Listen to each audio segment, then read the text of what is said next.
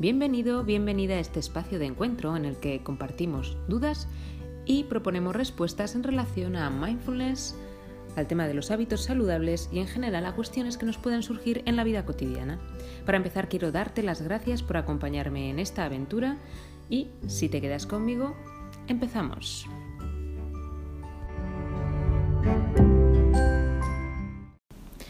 En este episodio quiero, quiero empezar marcando la diferencia entre mindfulness y meditación, que no son lo mismo. Eh, mindfulness sería la conciencia que emerge, o es la conciencia que emerge cuando prestamos atención al momento presente, momento a momento, en una actitud de pues, apertura, aceptación, no juicio. ¿vale? Entonces esa conciencia que emerge la podríamos traducir por mindfulness igual a un estado de la mente o a un estado mental. Sería un espacio que se genera en la mente, por definirlo de alguna manera, que no es fácil, y para llegar ahí, a ese, a ese estado mental, o para desarrollarlo, para ser más conscientes de él, lo que hacemos es utilizar la meditación. Eh, en concreto, en el ámbito de mindfulness, como punto de partida, la meditación que se utiliza es eh, la meditación atencional, la técnica atencional. ¿Qué conseguimos con esta práctica? Pues lo que conseguimos es desarrollar una perspectiva que se llama, o un, estado de la conciencia, que es la metacognición. La metacognición no es otra cosa que un proceso cognitivo por el que somos conscientes de nuestra propia conciencia. Luego eso lo, ampliaré porque los, términos suenan un poco enrevesados. ¿Vale?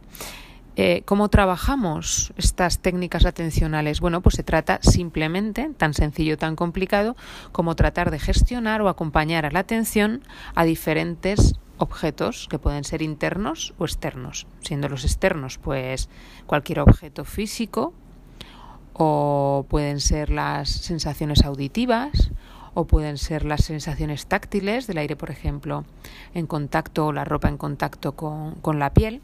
Pueden ser, también objetos eh, internos, podemos observar o poner la atención en pensamientos, podemos ponerlo en, emociones.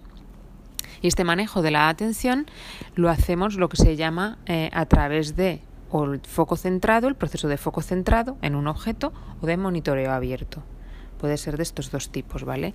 la atención focalizada en un objeto, podemos hacernos una idea de lo que es, sería lo que he comentado de pues prestar atención directamente a un objeto físico propiamente dicho, a la respiración, mientras que el monitoreo abierto amplía la perspectiva, amplía el campo de percepción y en este monitoreo, abierto, perdón, o este foco abierto se incluirían pues todas las sensaciones, pues eso, las auditivas, prestar atención a, a un campo pues más, más amplio.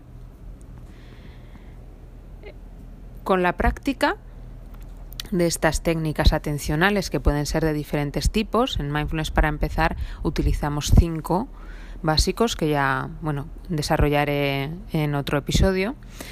Eh, y lo que conseguimos es eso, es simplemente entrar en contacto con ese espacio de conciencia que sería mindfulness o ese estado eh, mental. Y al, al entrar en contacto en ese espacio, pues vemos que no solamente se limita el mindfulness a esa gestión y a ese aspecto meramente atencional, sino que es muy importante destacar que ese espacio es plenamente creativo. Em, nos facilita muchas comprensiones.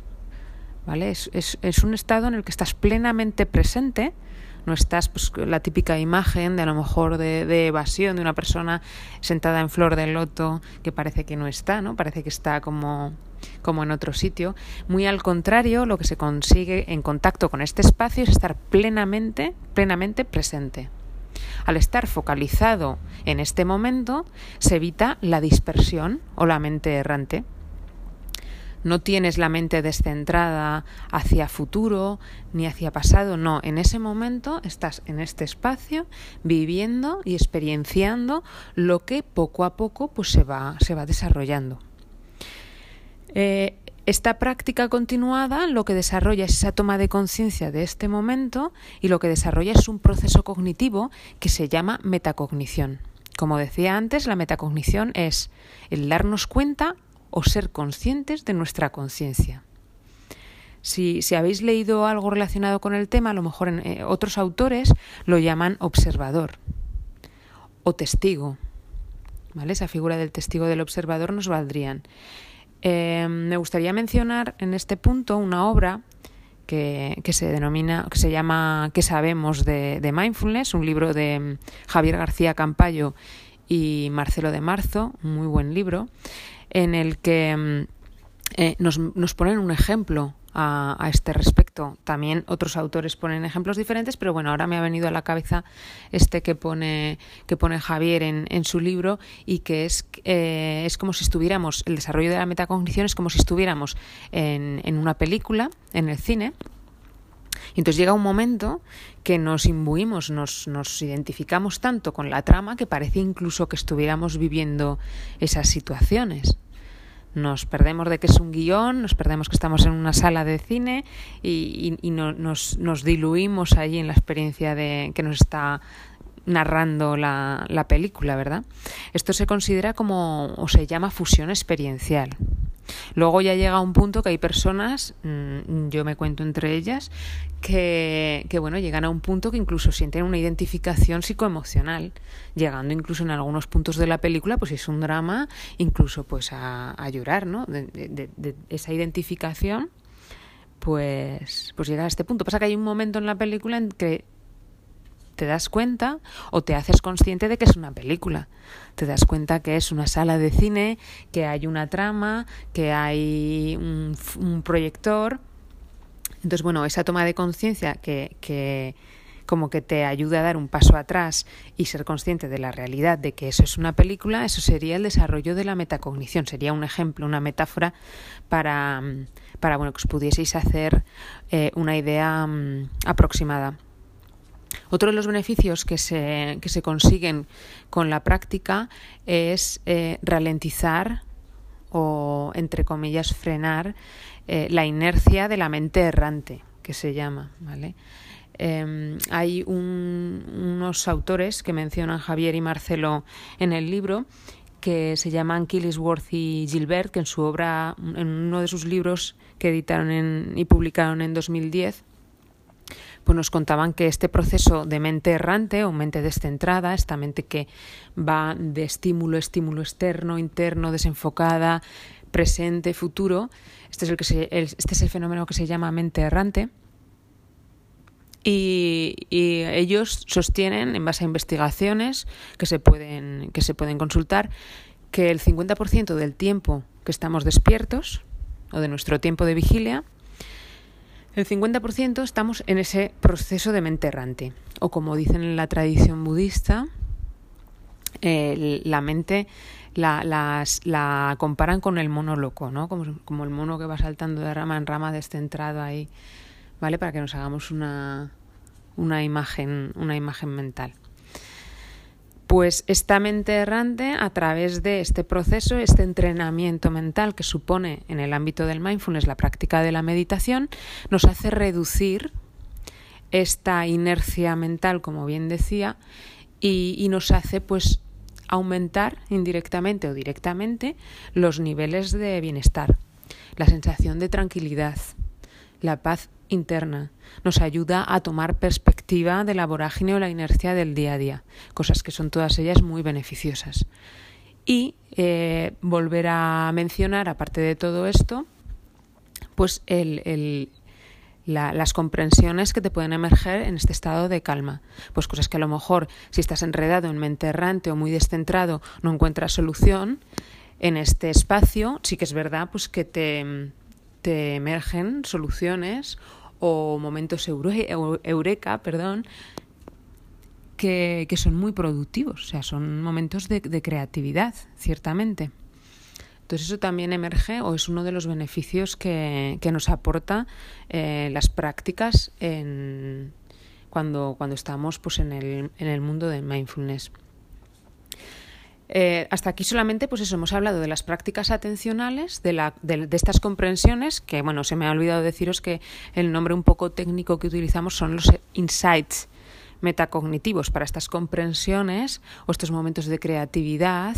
Em, llamamos o de, que te llegan pues, pues ciertos toques de, pues eso, de comprensiones profundas, los llamamos insights meta, metacognitivos. Y todo esto, pues eso, eh, hasta aquí solamente hemos hablado de las prácticas atencionales. Hay otras dos, em, otros dos perdón, tipos de, de meditación que se llaman la meditación constructiva o generativa y en tercer lugar estarían las técnicas de meditación deconstructivas. Eh, estas técnicas suponen, como si dijéramos, un paso más en em, la práctica de este conocimiento, autoconocimiento y, ya implican pues el desarrollo de otras cualidades de, de la mente. ¿Vale? Si la aceptación era lo que desarrollábamos básicamente y este nivel de comprensión a nivel de la práctica atencional, este da un paso más, modifica un poco las técnicas y añade factores como la amabilidad, el aprecio por uno mismo y por los demás. Em, procesos de perdón o de compasión, bueno, que habría que, em, que tratar porque hay bastante confusión de, en cuanto a estos términos. Y luego, en último lugar, estarían las prácticas deconstructivas, que estas son las que te em, llevan a una conceptualización diferente del yo. Sería una manera de percibir lo que en algunas tradiciones se llama el, el ego. ¿vale? Entonces, hasta aquí podríamos decir que, o hemos dicho, repasando, que mindfulness es ese estado mental, que la meditación y los diferentes tipos son un tipo de práctica psicológica que nos ayuda a generar ese estado, a ampliar o a ser más conscientes de ese estado mental y que las diferentes, eh, los diferentes tipos de, meditación que hemos, que hemos mencionado, pues nos ayudan a pues eso, a, desarrollar o a ser más conscientes de esas cualidades de la mente que por el día a día pues hemos ido perdiendo un poco, no es que no estuvieran, sino que hemos ido perdiendo un poco el contacto con, con ellas. Decir finalmente que no hay que confundir, igual que no hay que confundir mindfulness con, con meditación, y yo creo que ha quedado más o menos claro, también me parece importante destacar que mindfulness no es eh, concentración, pero la incluye. Mindfulness no es solamente relajación, relajación corporal, pero sí que es verdad que tiene un efecto relajante. Y mindfulness no es solamente gestión o, desarrollo de la habilidad de gestión emocional, pero también eh, incluye un beneficio en cuanto a eh, la mejora en la gestión de, las, propias emociones y de, los propios procesos psicoemocionales. Esto también era una cosa que quería que, que quedara clara.